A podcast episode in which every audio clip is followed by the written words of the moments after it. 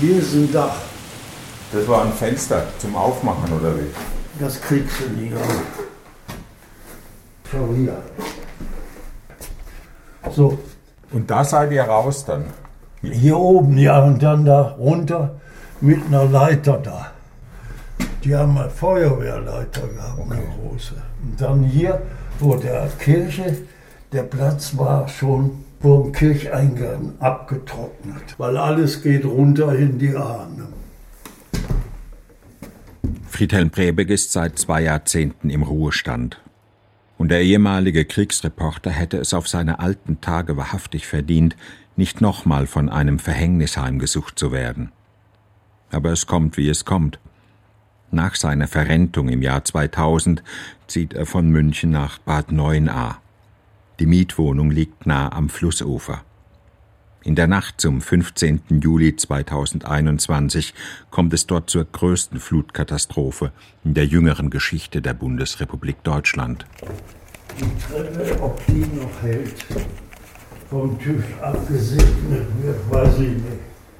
Zwei Jahre danach riecht es in Prebecks Treppenhaus noch immer nach Schlamm und nassem Beton.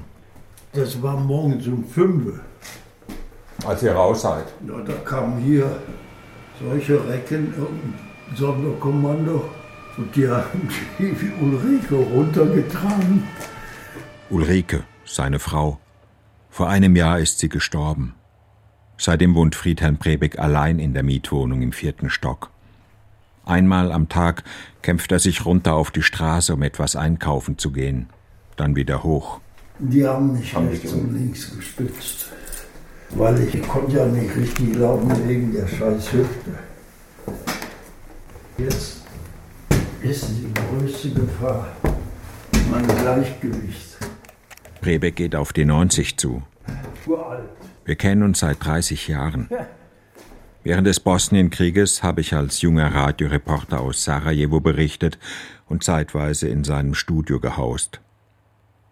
Prebeck war damals der wohl bekannteste Korrespondent der ARD und fast jeden Abend auf dem Bildschirm zu sehen. Ein Mann mit dem markanten Gesicht eines römischen Volkstribuns, groß und grauhaarig und charismatisch. Jetzt haben die Jahre einen von Alter und Gebrechen gezeichneten Mann aus ihm gemacht. Ich bin froh, ihn wiederzusehen und dass er noch lebt. Bei der A-Flut kamen 134 Menschen ums Leben, fast die Hälfte davon ältere Menschen in der Kreisstadt Bad Neuenahr-Ahrweiler. Ich habe das Gurgeln gehört. Es war stockfinster. Meine Frau und ich haben aus dem Fenster geschaut und nach unten geguckt und sagen, irgendwas ist da mit Wasser. Und dann konnten wir allmählich mit dem kommenden Morgenlicht sehen, was da war. Da war klar, dass unser Haus von Wasser umgeben ist und eine, eine Insel plötzlich war. Die Dimension haben wir auch gar nicht begriffen. Das als idyllisch gepriesene Ahrtal wird in dieser Nacht binnen Stunden zu einem verheerten Katastrophengebiet. Menschen, Häuser, Brücken, Uferstraßen. Die Flut reißt alles mit sich.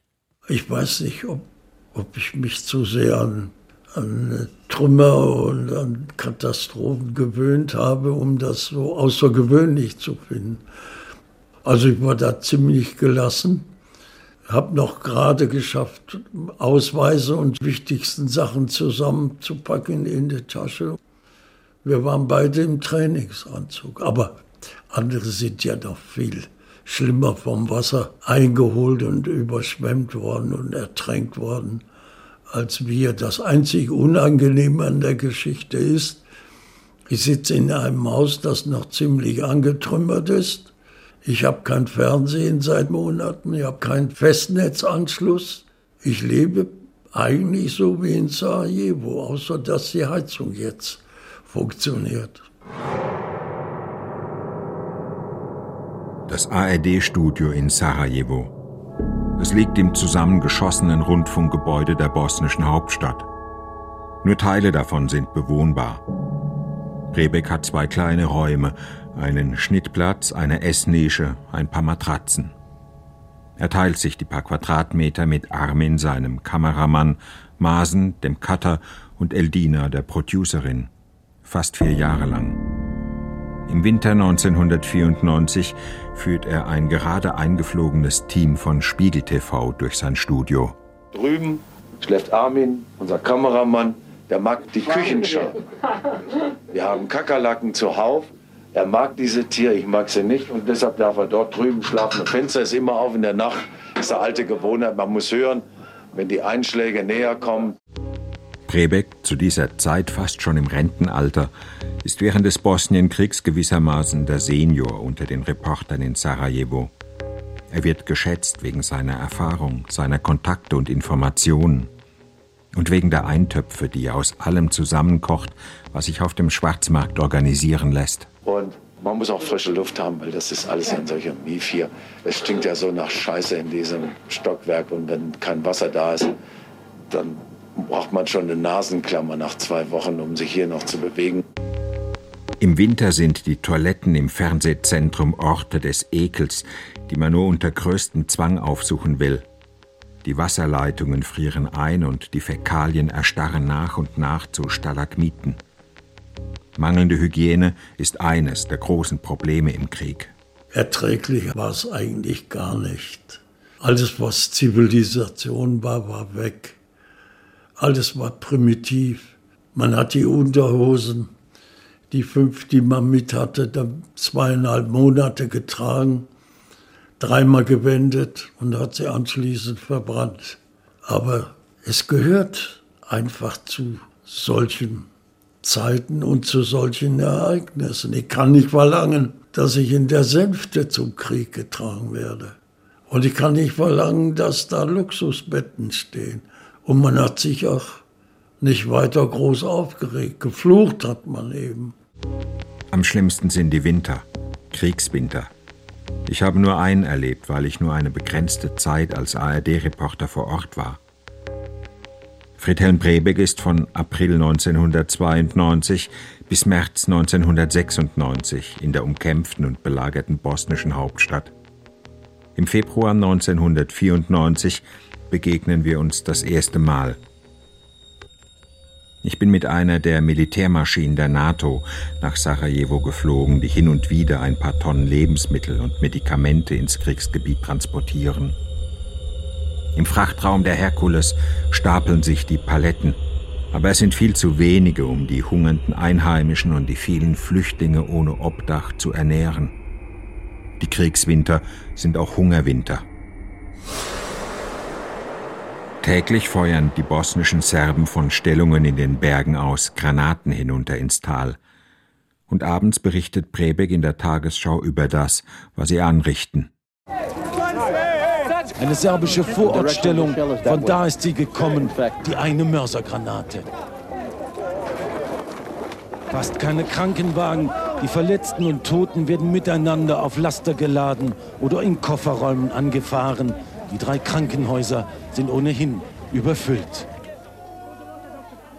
Notoperationen in Gängen und Warteräumen und auf dem Boden und oft genug ohne Narkose und die Blutkonserven fehlen und Verbandsstoffe und wichtige Medikamente. Ein zehnjähriger Junge wird von der UNO ausgeflogen, um noch eine Überlebenschance zu kriegen. Der bosnische Rundfunk sucht seine Eltern.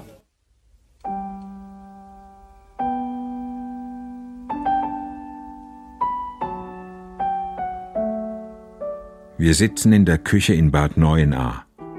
Zwei Stühle, ein Tisch, ein großer Kühlschrank. Auf der Arbeitsfläche am Herd stehen all die Gerätschaften und Gewürze herum, die darauf hinweisen, dass hier jemand etwas vom Kochen versteht. Im Hintergrund brummt ein Heizlüfter, um die immer noch feuchten Wände zu trocknen. Prebeck liebt Eintöpfe, am liebsten mit Rindfleisch, Hausmannskost. Aber er kocht nur noch selten, seitdem er allein lebt. Nach der Flutkatastrophe im Ahrtal war das Haus nicht mehr bewohnbar. Das Ehepaar Brebeck wurde evakuiert und zunächst mit hunderten anderen Flutopfern in Turnhallen in Hunsrückdörfern untergebracht. Sie hatten nur ihre Trainingsanzüge dabei, schliefen auf dem Boden auf ausgelegten Matratzen. Am Tag danach, dem 16. Juli, hatte Brebeck Geburtstag. Er wurde 87. Ja, das hat niemand gewusst. Ich habe es auch niemandem gesagt. Aber als wir da in der Turnhalle waren, da wurde man registriert. Und da war eine Frau, die guckte und sagte herzlichen Glückwunsch zum Geburtstag, weil die hatte die Unterlage da. Und dann hatte ich das vergessen. Warum auch? Was sollte gefeiert werden? Dass ich Geburtstag in der Flut habe? Brebeck hat die meiste Zeit seines Berufslebens über Menschen berichtet, die von einem Moment auf den anderen alles verloren, weggehen mussten, weil ihr Zuhause zerstört war. Nun hat er auf seine alten Tage Ähnliches durchgemacht. Das Schicksal ist weder ironisch noch unbarmherzig. Es ist das, was kommt. Nach den ersten Tagen in der Turnhalle wurde das Ehepaar Brebeck in einem Seniorenheim untergebracht. Mit Hilfe von alten Freunden und Kollegen fanden sie dann eine billige Unterkunft in der Nähe von München. Ulrike, seine Frau, wurde krank, kam in die Klinik, verstarb. Ende 2022 kehrte Brebeck allein in die Bad Neuenacher Wohnung zurück. Das war wie, wie im Krieg, wieder. Keine Heizung, kein Warmwasser und alles das, was ich jetzt nicht habe, hatten wir damals auch nicht. In Sarajevo haben wir ja auch auf dem Boden im Schlafsack und hatten keine Fenster, nichts.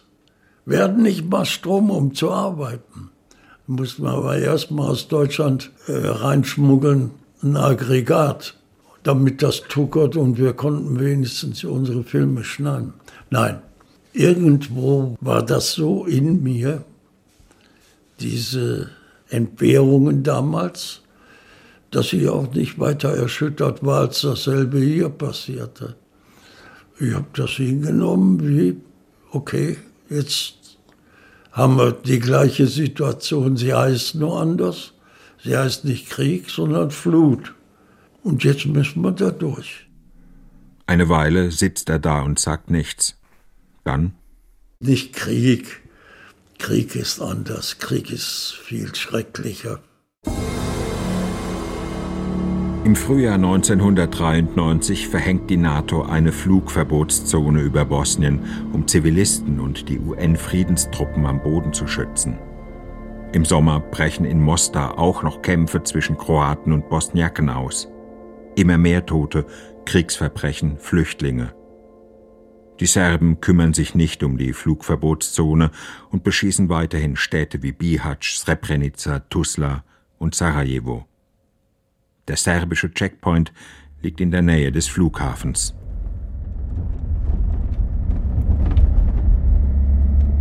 Man muss ihn passieren, um über die Linien hinweg in die serbisch kontrollierten Gebiete zu kommen. Zuerst über einen schmalen Fahrweg durch das vermiente Niemandsland, dann in Serpentin hoch in die Berge. Wir sind in einem alten, gepanzerten Jeep unterwegs und wollen nach Pale, ins Hauptquartier des bosnischen Serbenführers Radovan Karadzic, um ein Interview mit ihm zu führen. Kommt man aus Sarajevo, ist es eine Fahrt durch feindliches Land. Wir passieren Geschützstellungen, Unterstände und Sandsäcke.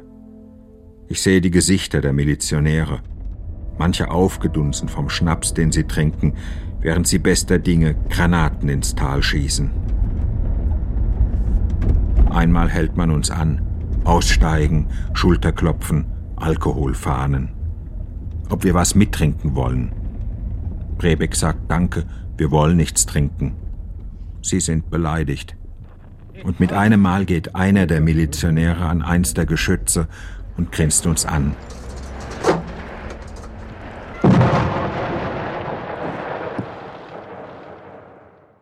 Bis heute frage ich mich, ob er das nur wegen uns tat. Einfach mal so eine Granate abfeuern. Serbisches Imponiergehabe vor westlichen Journalisten? Was hat sie angerichtet da unten in Sarajevo? Wo schlug sie ein? Wäre es besser gewesen, gar nicht erst da gewesen zu sein in diesem Krieg? Nein. Nein. Warum nicht? Weil man auch was lernt über sich selbst. Und was? Man lernt, wie man damit umgeht. Man lernt, das Leid anderer zu respektieren. Man lernt, dass es, solange es Menschen gibt, immer Kriege geben wird. Ich habe keine Illusion über die Menschen. Wir haben uns nicht verändert. Gegenüber schlägt die Turmuhr der katholischen Rosenkranzkirche von Bad Neuenahr. Man kann sie von Prebecks Küchenfenster aus sehen. Vier Schläge zur vollen Stunde, zwölfmal am Tag. Dazu das Gebetsläuten, morgens die Laudes, mittags die Sext, abends die Vesper. Die Gretchenfrage drängt sich auf. Wie hältst du's mit der Religion? Ob ich an was glaube?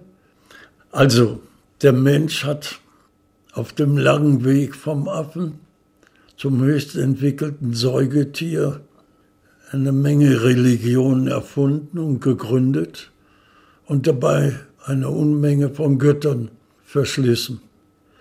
Ja, ich glaube. Ich glaube, dass ein Kilo Rindfleisch eine gute Suppe machen. Da sitzt er, brütet über das, was er in den Kriegen erlebt hat. Sarajevo, Srebrenica, Kosovo. Und ich weiß, er wird mir bestimmt nicht sein Herz ausschütten wollen über die vielen furchtbaren Momente, die er als Berichterstatter erlebte. Sie haben ihn aufgewühlt und erschüttert. Aber er würde nie über erlittene Traumata klagen oder öffentlich über sie reden. Er könnte es gar nicht.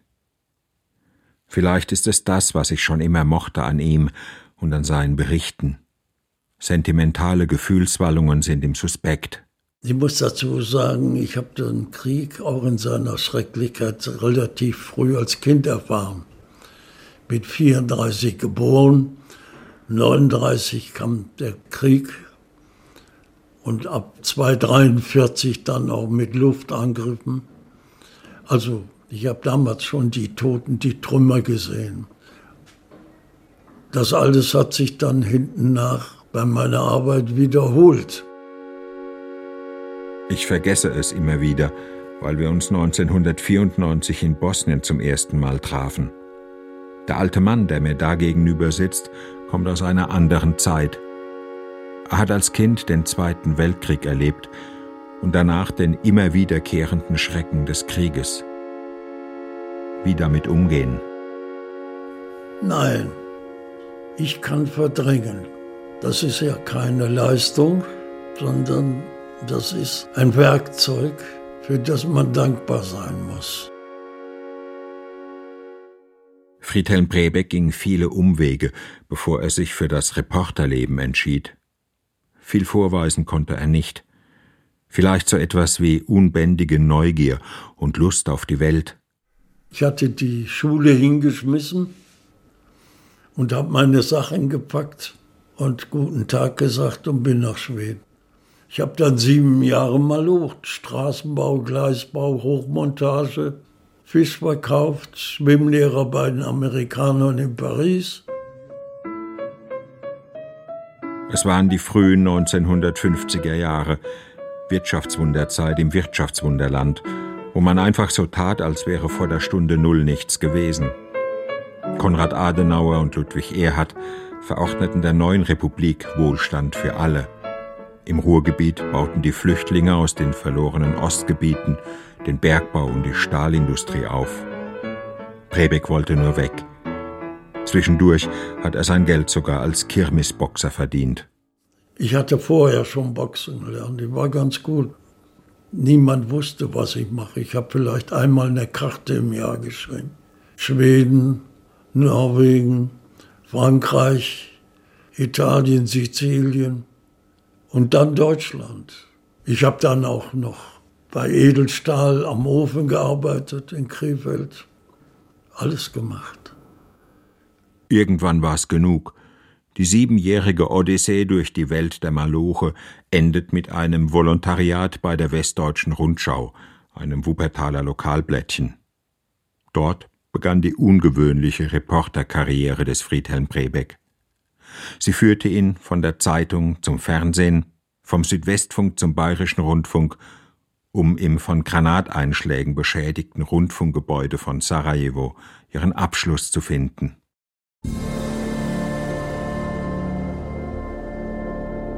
Etwa 100.000 Menschen sind in Bosnien ums Leben gekommen, unter ihnen 30 Journalisten. Im Dezember 1995 endet der Krieg, um kurze Zeit später im Kosovo auszubrechen.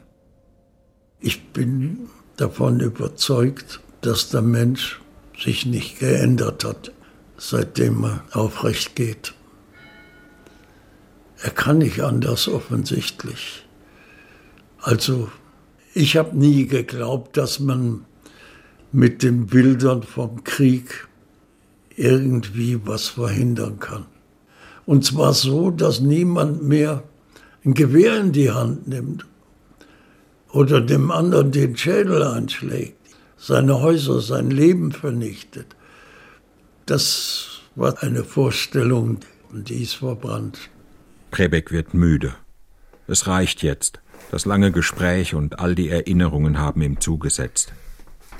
Im Flur auf der Kommode, die die A-Flut überstanden hat, stehen die vielen Medienpreise, die er für seine Berichterstattung einsammelte. Der Deutsche Fernsehpreis, der Grimme-Preis, die Goldene Kamera, viele kleine Metallskulpturen und Stelen aus Duroplast. Also für mich sind das Staubfänger. Jede Woche einmal muss ich die putzen und als ich mal richtig geputzt habe, die goldene Kamera, war schon das Gold weg an einer Stelle. Also ich sehe die Dinger nicht mehr, wenn ich da morgens dran vorbeigehe. Im Grunde interessanteste Preis war der Bayerische Staatspreis Fernsehen. Da habe ich 5000 Mark gekriegt, steuerfrei. Das hat sich gelohnt. Alles andere Staub.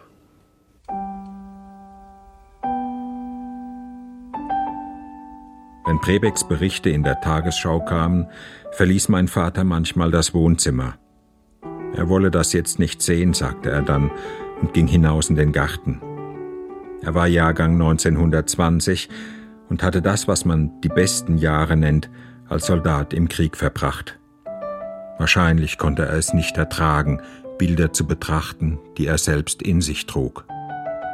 Sie lassen einen nicht los.